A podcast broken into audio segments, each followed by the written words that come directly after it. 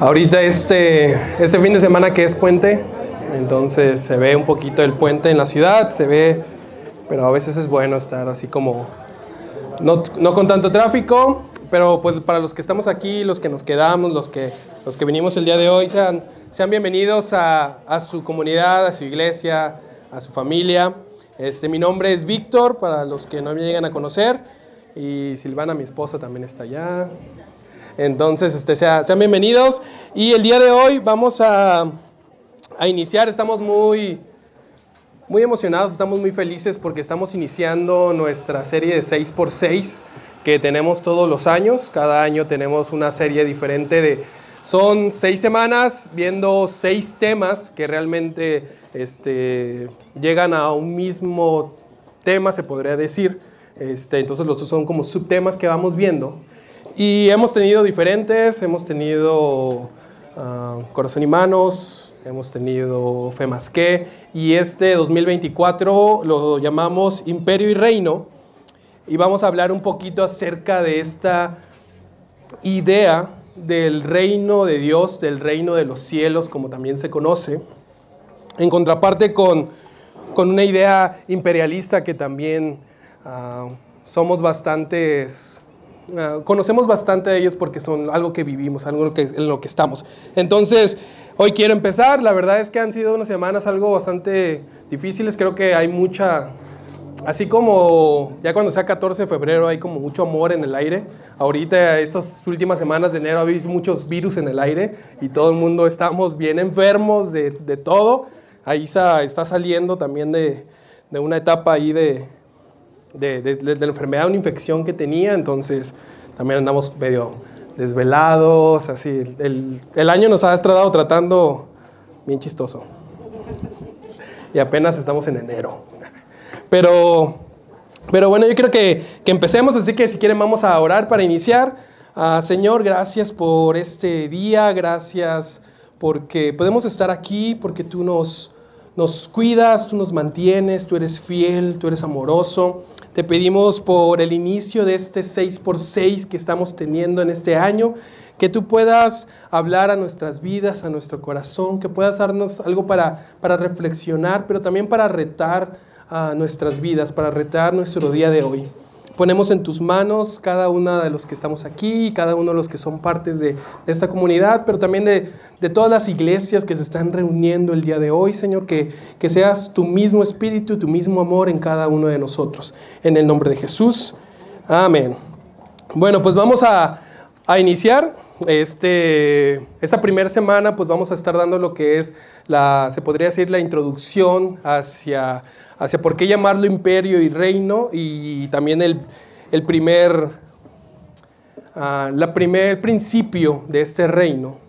Y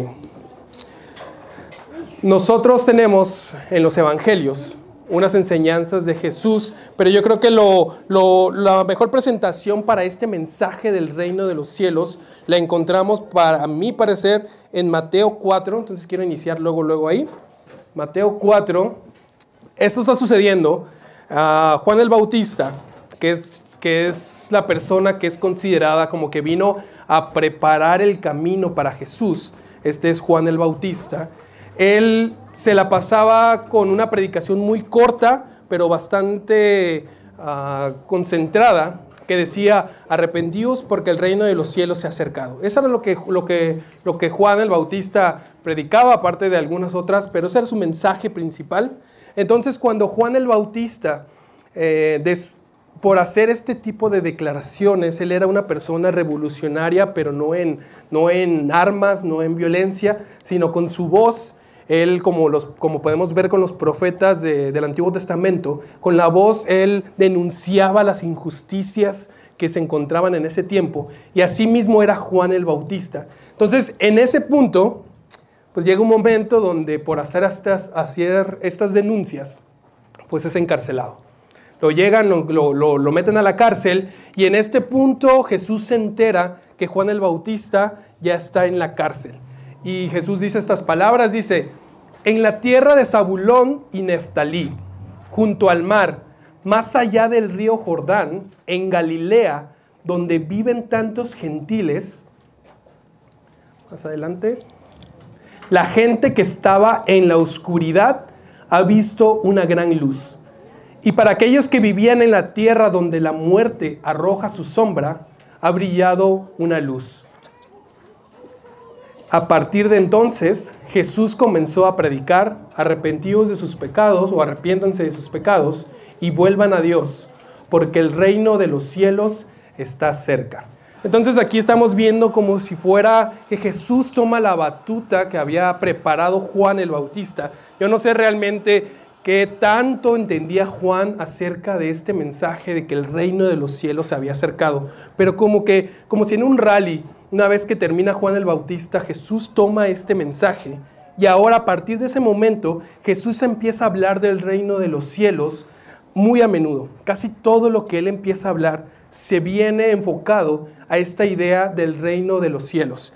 Y lo que me gusta es que empieza primero a hablarle a los pueblos que están al margen, a los pueblos que están retirados, a las personas que han sido como hechas a un lado, a los que, han, los, que los han mandado como a lo, a lo más lejano. Por eso les empieza a decir, allá donde solo había oscuridad, empieza a llegar una gran luz. Donde solamente estaba sombra, una luz ha llegado, refiriéndose a este mensaje del reino de los cielos.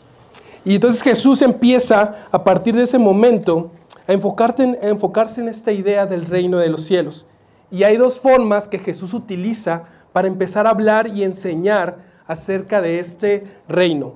La primera forma, la primera mm, táctica, que, de la estrategia que utiliza él para enseñar sobre esto es poner el reino de los cielos al nivel de la cotidianidad de las personas de ese tiempo. Entonces Jesús empieza tanto en sus oraciones, en sus sermones, en sus reflexiones, en sus parábolas, a utilizar el reino de los cielos pero lo que hace es utilizar lo cotidiano de ese tiempo y asemejarlo al reino de los cielos. Por eso si tú has este, leído la, Biblia, ah, encontramos muchos lados donde dice, el reino de los cielos se asemeja a, es igual a, se parece a. Y entonces Jesús empieza a tomar ciertas cosas que él, lo más seguro, es que él vio, es que él vivió, es que él estuvo, hay que, hay que saber que Jesús pues nació siendo un bebé y tuvo un crecimiento hasta que empezó su ministerio. Y me imagino que en todo ese tiempo logró ver muchas cosas que estaban a su alrededor. Y entonces él empieza a decir, ¿saben qué? El reino de los cielos se asemeja a un tesoro escondido, se asemeja a una perla de gran valor, se asemeja a un niño pequeño, a una boda, a una semilla, a un pastor cuidando a sus ovejas, al abrazo de un padre que perdona a su hijo. Y entonces él empieza, mientras me imagino que él fue creciendo, que él fue viviendo, pues él empezó a ver la gente que estaba a su alrededor y pues él veía cómo salía el sembrador, cómo el pescador estaba tirando las redes, cómo un artesano estaba construyendo algo, cómo este, tantos trabajadores, tantas personas, tal vez en algún momento vio cómo un padre se reconcilió con su hijo, empezó a ver tantas cosas y él lo que hace es que toma un, cada una de esas cosas y les dice, así es el reino de los cielos. Una forma que nosotros podamos entender algo que nuestra capacidad no nos da, no nos da para entenderlo nos los pone Jesús y nos los pone en nuestra vida cotidiana y nos dice, el reino de los cielos, el reino de Dios es de esta manera.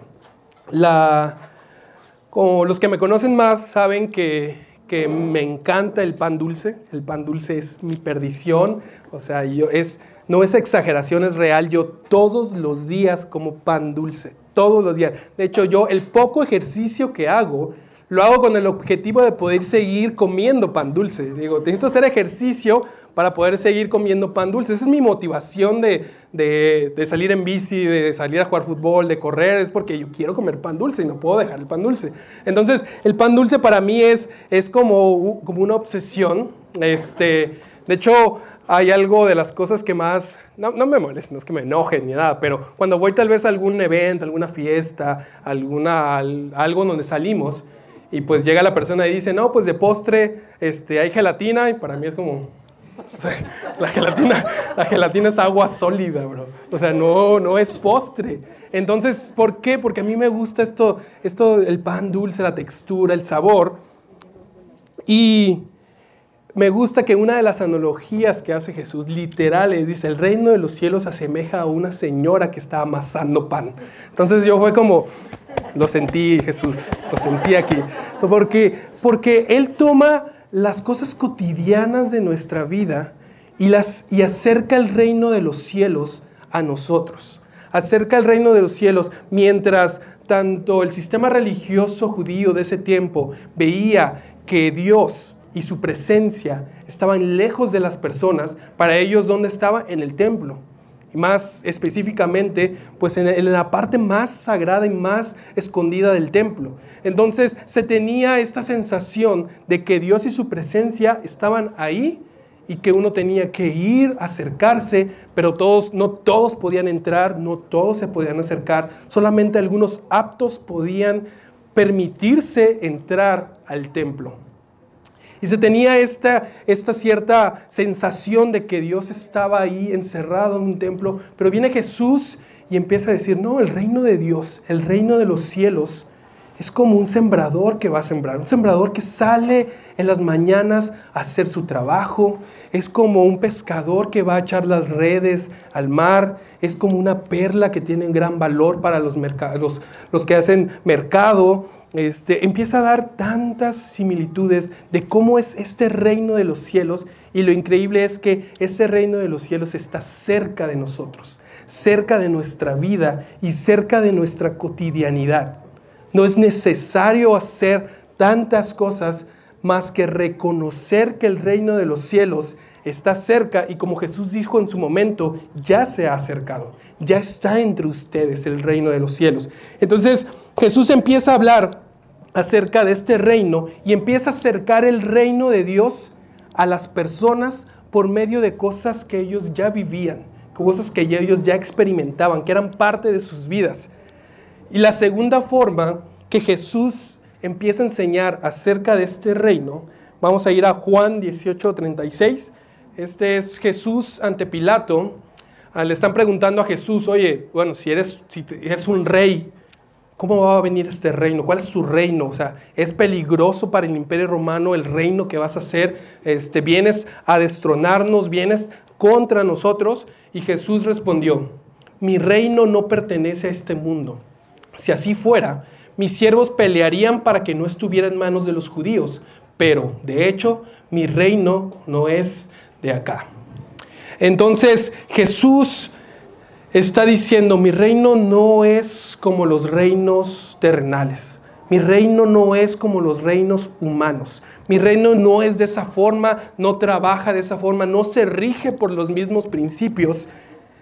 Y entonces Jesús utiliza el imperio romano para contraponer las ideas del reino de los cielos o del reino de Dios. El imperio romano en ese tiempo, en ese contexto histórico, pues era el imperio dominante de la humanidad.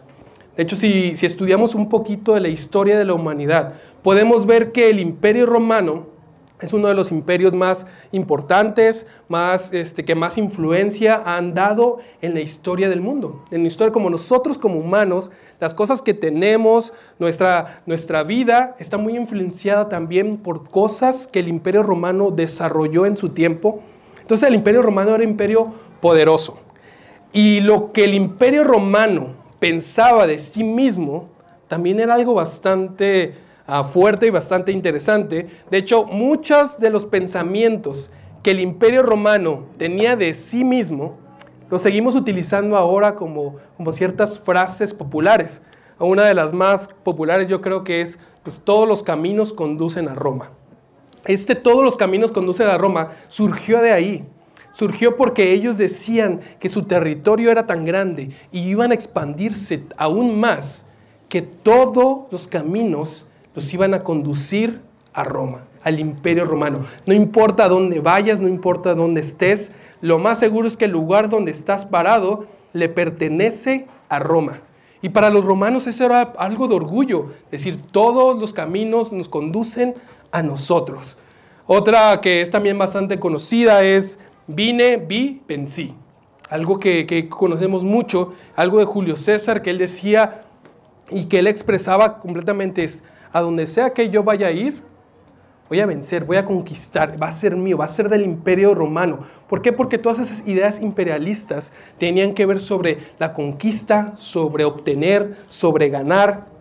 Hay otra que, que también decimos mucho, que es, pues, cuando a Roma fueres, haz lo que vieres, ¿no? O sea, cuando a Roma estás, compórtate como un romano. Y era algo que se decía ahí, si, si bien, si estás en Roma, te vas a acoplar a lo que somos nosotros nuestra cultura, nuestras tradiciones, nuestro comportamiento, porque estás en Roma y tienes que ser como un romano. Y ya y por último también tenían una que decía, pues el vencedor decide por el vencido, que ahorita se ha utilizado también como, ah, pues eh, la historia la escriben los ganadores. Este, entonces Roma tenía esta, estas ideas tenía este sentimiento de que somos los más fuertes, somos los más poderosos, y ese es el contexto en el que Jesús inició su ministerio, teniendo al imperio romano como el imperio más fuerte de la humanidad. Y este imperio romano, actualmente, en ciertas ideas, en cierta forma de, de, de trabajar, en cierta forma de crecer, pues se parece mucho a los sistemas humanos en los cuales nos regimos actualmente. Muchas veces los sistemas en los que estamos, ya sea de, profesionista, de este, gubernamentales, tal vez sea de, emprendedores, tal vez sea de, fama, de éxito, de alegría, de satisfacción, todos eso se van basando un poco a estas ideas imperialistas, al tener que sobresalir al tener que conquistar, al tener que ganar, al tener que ver por uno. Y, siempre estamos como con estas ideas imperialistas que se veían en ese tiempo, que Jesús las representaba por medio del imperio romano. Entonces, imagínense, llega un maestro de un pequeño pueblito, un rabí, y empieza a hablar acerca de otro reino, un reino que tiene principios completamente opuestos a lo que todo el mundo está viendo en el imperio romano. Algo completamente diferente, algo completamente fuera del estándar que se tenía. Y lo increíble es que Jesús empieza a establecer este reino, pero la manera en la que la establece no es por medio de violencia, no es por medio de armas. Jesús tuvo muchas, demostró muchas veces que la violencia y la fuerza no sería la manera de establecer el reino de los cielos en la tierra. Esa no sería la forma, no sería la manera de llegar. Eh, la manera en la que el reino de los cielos se establecería, yo creo que lo hemos escuchado y casi todos lo conocemos, es con el nacer de nuevo. ¿no? Hemos escuchado, es que hay que nacer. De hecho, Jesús mismo dijo, si no naces de nuevo, pues no enterarás en este reino de los cielos, no podrás ser parte de este reino de los cielos.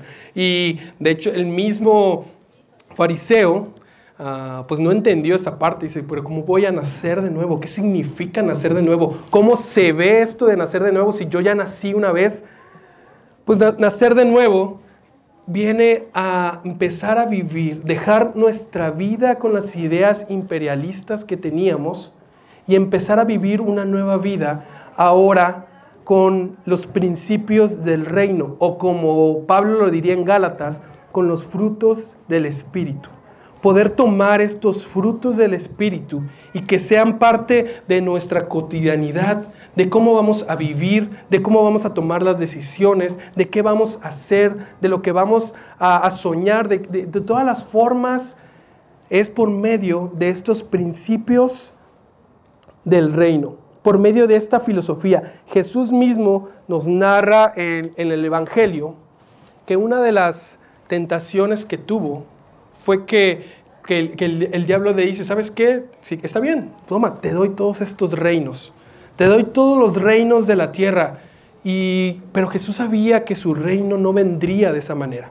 no sería de esa manera, no venía a ser como lo que hemos conocido, sino que iba a tener unos principios diferentes. Y de hecho, si prestamos atención al estar leyendo los evangelios, poco a poco vamos a encontrar cómo Jesús hacía completamente lo contrario a lo que estaba establecido del imperio. Desde su nacimiento, él al no nacer en un palacio, sino nacer en un pesebre, haciendo alusión a que todos estos ah, emperadores nacían en palacios y él nace de la manera más humilde.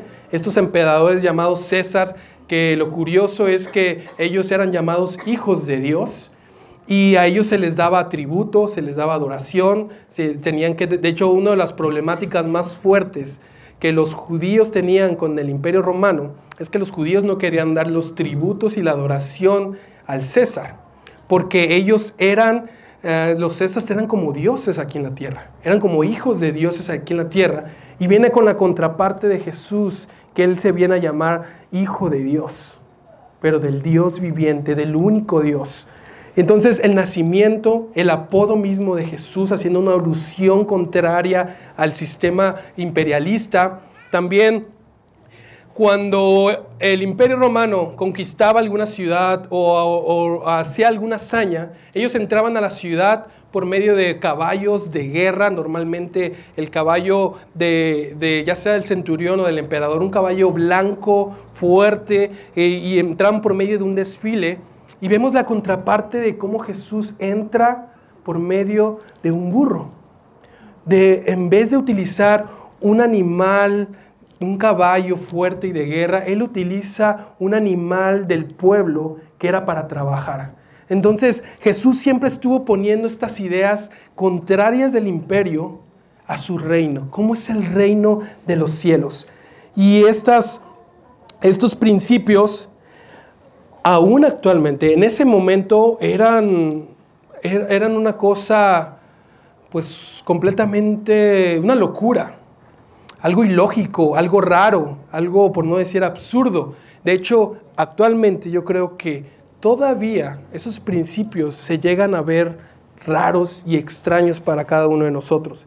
Tenemos los principios como el, el que pierde su vida es quien la encontrará, cuando realmente vivimos en un sistema donde siempre tenemos que estar ganando, siempre tenemos que estar viendo cómo ganar, cómo conquistar, cómo subir, cómo tener el éxito, viene Jesús y dice, el que pierda su vida es quien va a encontrarla, es quien va a poder salvarla.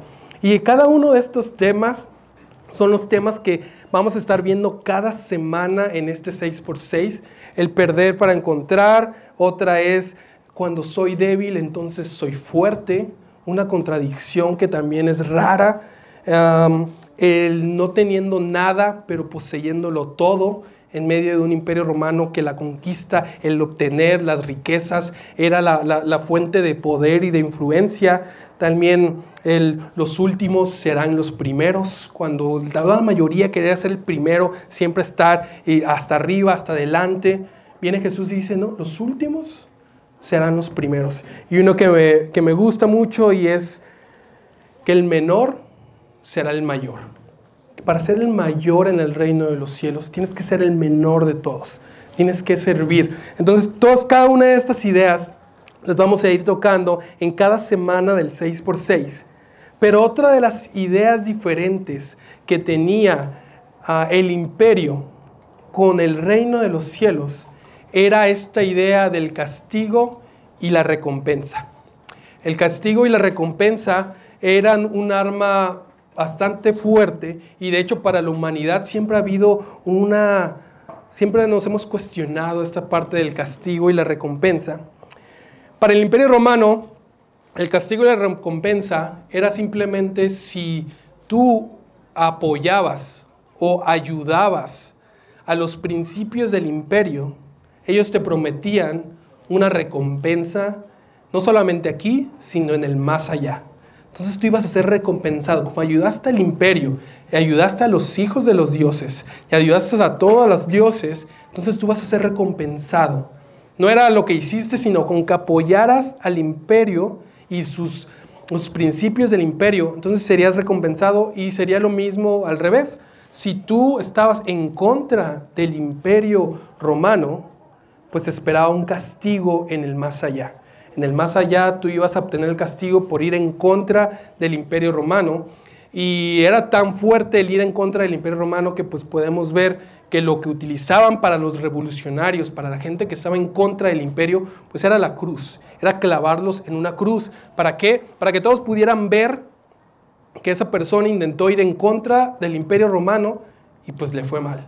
Está crucificado. Entonces, este tenían este castigo y recompensa. Si han visto tal vez alguna película, ah, es, su forma del más allá es muy similar a la, a la griega. Entonces, ellos tenían al morir, ponían una moneda, porque cuando iban al más allá tenían que entregar la moneda a la barca y la barca los iba a llegar al más allá, dependiendo, a ver, pero esa moneda para ellos, pues tenía que ser del César. Si tú morías con una moneda del César, pues tú tenías el acceso si tú morías con una moneda del Imperio Romano, tú podías tener el acceso a la recompensa. Llega Jesús y empieza a hablar sobre este tema, sobre el castigo y sobre la recompensa. Normalmente lo referimos, lo creemos o lo, enlazamos mucho al cielo y al infierno. Y aquí hago un paréntesis porque hablar de un tema del cielo y hablar del infierno pues requiere muchísimo tiempo.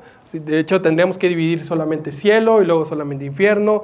Y hay muchas referencias desde el Antiguo Testamento, profetas, el Nuevo, las cartas, eh, de las dos Apocalipsis, ni se diga. Entonces hay muchas cosas, pero el día de hoy mm, yo, yo quiero enfocarme a dos parábolas que Jesús dio acerca de esta idea del castigo y el infierno, o a esta idea que nosotros vemos como el cielo este, castigo o recompensa o el cielo, el infierno.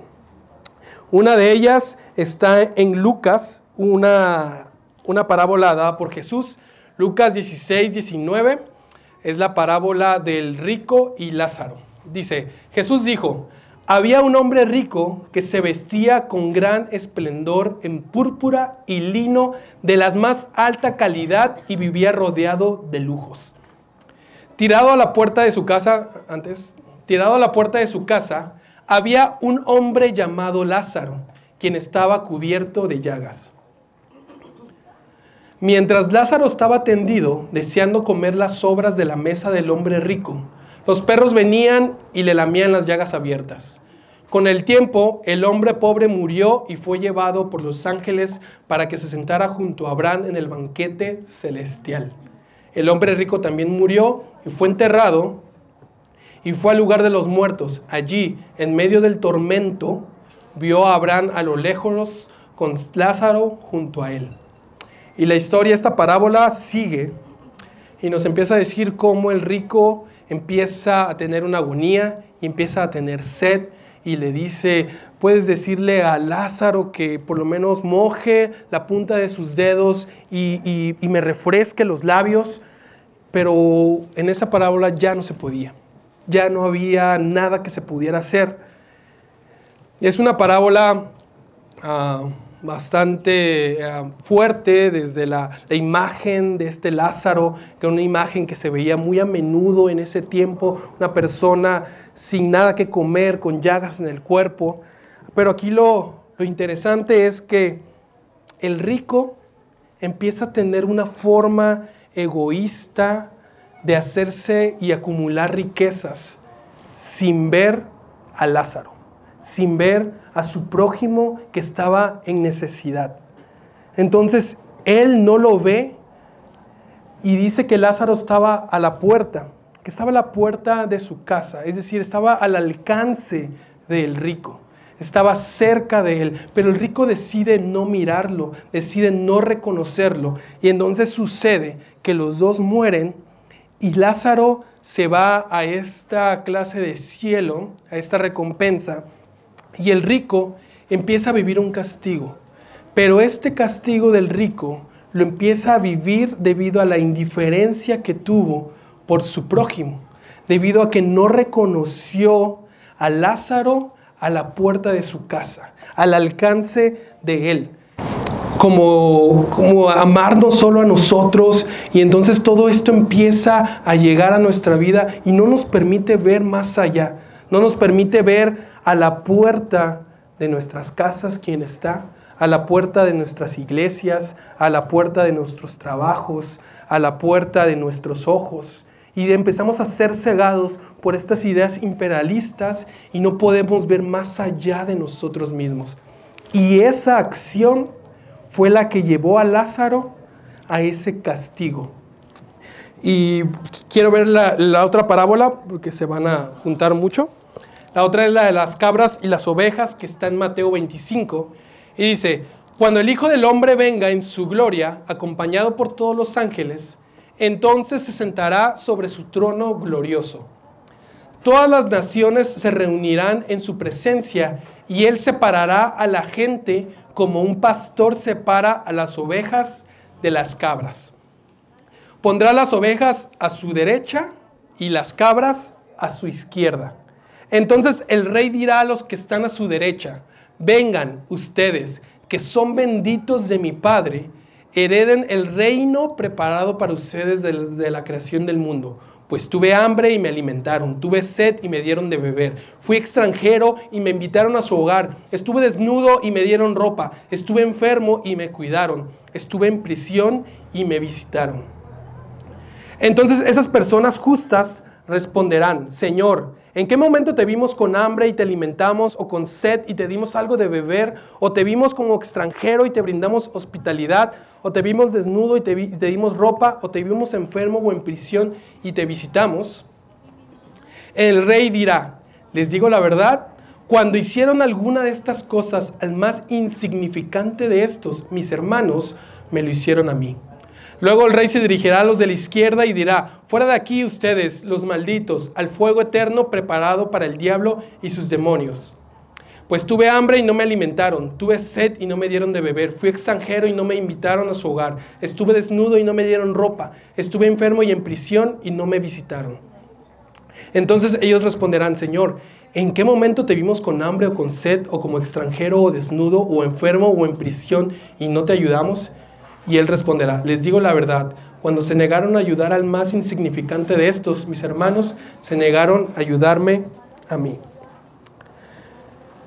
Jesús viene a poner esta idea del castigo y la recompensa, o del cielo y el infierno, y le da otro sentido a lo que ellos estaban acostumbrados y a lo que ellos vivían y conocían. Las cabras las cuales las categoriza a la parte izquierda y las categoriza como, se podría decir, como las malas de las parábolas, a una alusión a estas cabras, este, y del otro lado a las ovejas que las pone en la parte derecha y que las pone como las buenas de las parábolas. Las cabras en, las, en la parábola no son malas porque hicieron algo malo, son malas porque dejaron de hacer algo bueno. Y las ovejas son buenas porque hicieron algo bueno por su prójimo. El gran pecado de estas dos parábolas, tanto la de Lázaro como la de las cabras y las ovejas, no es una maldad activa, sino una pasiva indiferencia hacia su prójimo. Eh, y este Jesús empieza a poner sobre balanza el corazón de las personas, el corazón de las personas que están ahí, que ellos estaban considerando otras cosas como el castigo y como la recompensa. Y Él les empieza a poner esas parábolas rompiendo ese ciclo y les empieza a decir, quienes estarán en el reino de los cielos, quienes pertenecen a este reino de Dios, son las personas que reconocen a su prójimo en necesidad. Son las personas que pueden amar a su prójimo como a sí mismos. Son las personas que pueden ver por los demás, no solamente por ellos, y hacer algo a favor de ellos. Es increíble que, que las ovejas, cuando les, cuando les dicen, me ayudaron, las ovejas ni siquiera sabían quién era Dios. No sabían quién era este rey que los estaba juzgando. Les decíamos, pero, pero nosotros no te conocemos, no sabemos quién eres tú. Y el rey les responde, por lo que tú hiciste con el menor de mis hermanos, de mis hijos, lo hiciste por mí y por eso el reino de los cielos te pertenece. Mientras que las cabras al parecer conocían a esta persona, pero ellos le dijeron directamente a él, a ti nunca te vimos así. Y el rey les dice, pero no viste a los demás. Y si no lo hiciste por ellos, tampoco me lo hiciste a mí. Y el imperio manejaba esta costumbre a diferencia de este reino de los cielos que Dios quiere empezar a establecer. Y, déjenme decirles algo, esta historia no viene a dictar nuestro futuro. Esta historia no se enfoca en cuál va a ser nuestro destino final, sino se enfoca en que reflexionemos nuestro presente, que reflexionemos quiénes somos cómo está nuestro corazón actualmente. Jesús no puso esta parábola para decir, entonces hay que categorizar a las personas y hay personas que son cabras y hay personas que son ovejas. Jesús viene y pone esta parábola para decirte, ¿qué clase de persona eres tú ahora? ¿Qué clase de persona estás siendo tú en tu corazón en estos momentos? ¿Quién eres? ¿Eres más como los de la derecha o eres más como los de la izquierda? Y es algo que Jesús hizo muy a menudo. Los, los fariseos decían, bueno, es que nosotros no estamos haciendo nada malo. Y Jesús decía, pero están impidiendo que otros lleguen. No están haciendo, Dios no viene a pedirnos que seamos buenas personas. Hay que ser honestos, todos nos creemos buenas personas. Todos creemos que somos buenas personas. Ese no es el problema. Pero Jesús nos llama a hacer lo bueno a otras personas. A veces nos conformamos con decir, bueno, es que no soy malo. Yo no robo. Yo no hago esto. Yo no hago el otro. Pero esta parábola viene a retar nuestro presente y a decir, pero ¿qué estás haciendo por tu prójimo? ¿Qué estás haciendo por los demás? El el desafío no es futuro. El desafío es para aquí y para ahora, para nosotros. A veces estamos tan enfocados en no hacer lo malo, en no decir esto, en no hacer esto, en no creer esto, en no tener esta denominación, en no apoyar esta ideología, en no juntarme con estas personas. Pero Jesús viene aquí a decirnos que el reino de los cielos no es de esa manera, sino el reino de los cielos, la mayoría de sus ciudadanos son personas que aman al prójimo como a sí mismo. Y empieza a darnos esta invitación para que ahora nosotros podamos amar a quienes tenemos a la puerta, podamos amar a quienes tenemos al alcance de nosotros, cerca de nosotros a la puerta de nuestras casas, a la puerta de nuestros ojos, a la puerta de nuestro corazón. ¿Qué podemos hacer por esas personas? Tal vez hay tantas cosas, tal vez si Jesús estuviera ahorita aquí, Él, vendría, él vería el reino de los cielos en nuestra cotidianidad nuevamente. El reino de los cielos puede ser como esa persona que le mandó ese mensaje, esa persona que dio un abrazo, esas personas que se juntaron a hacer un asado, eso empezaría esa persona que se paró en la calle a ayudar a esa, a ese, a ese, a esa persona en necesidad, a quien fue a visitarlo al hospital, a quien le dio una palmada. Ese es el reino de los cielos. Y ese es el reino de los cielos que Dios quiere establecer en cada una de nuestras vidas y nuestros corazones. No sé si pueden pasar los músicos. Vamos a, terminar. Y el reino de los cielos se empieza a asemejar a nuestra vida y a cada uno de nosotros. La invitación, la reflexión, no es que no es que veamos cabras en otras personas, sino que empecemos a, morir a nuestras cabras, a empezar a morir a nuestro egoísmo, a empezar a morir a nuestra indiferencia. Hay una frase que, que me gusta mucho que es que el opuesto del amor no es el odio, sino es la indiferencia. es la indiferencia. El, no odiar a alguien no significa que lo estás amando, pero el, el amarlo con acciones, esa es la clave. Y esto es lo que nos lleva y nos acerca al reino de los cielos. Y ahora lo que nosotros nos queda hacer, Jesús viene y le dice a los discípulos, bueno, ahora ustedes vayan y anuncien las buenas nuevas y digan que el reino de los cielos se ha acercado. También cuando manda solamente a sus discípulos, digo, vayan a los pobres, a los enfermos y díganles que el reino de los cielos les pertenece a ellos. Es de ellos, es para ellos. Cuando llega el momento de la, de la transfiguración y Jesús es llevado, Creo que todos lo hubiéramos hecho, pero los discípulos lo que hacen es ver al cielo.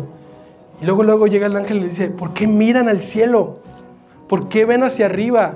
Tienen que ver hacia el frente, tienen que ver hacia los lados, tienen que ver hacia atrás. Digo, ahí está, ahí está el reino de los cielos. Y lo que queremos tener en este 6x6, en estas semanas, en esta serie, es acercar el reino de los cielos a nuestra vida y que nosotros seamos capaces de acercar el reino de los cielos a los demás. Les aseguro que nos, tanto nosotros, pero hay gente que necesita que el reino de los cielos se les acerque. Saber que el reino de los cielos les pertenece, que ellos son bienvenidos y son ciudadanos de este reino de Dios. Si quieren vamos a ponernos de pie para, para terminar.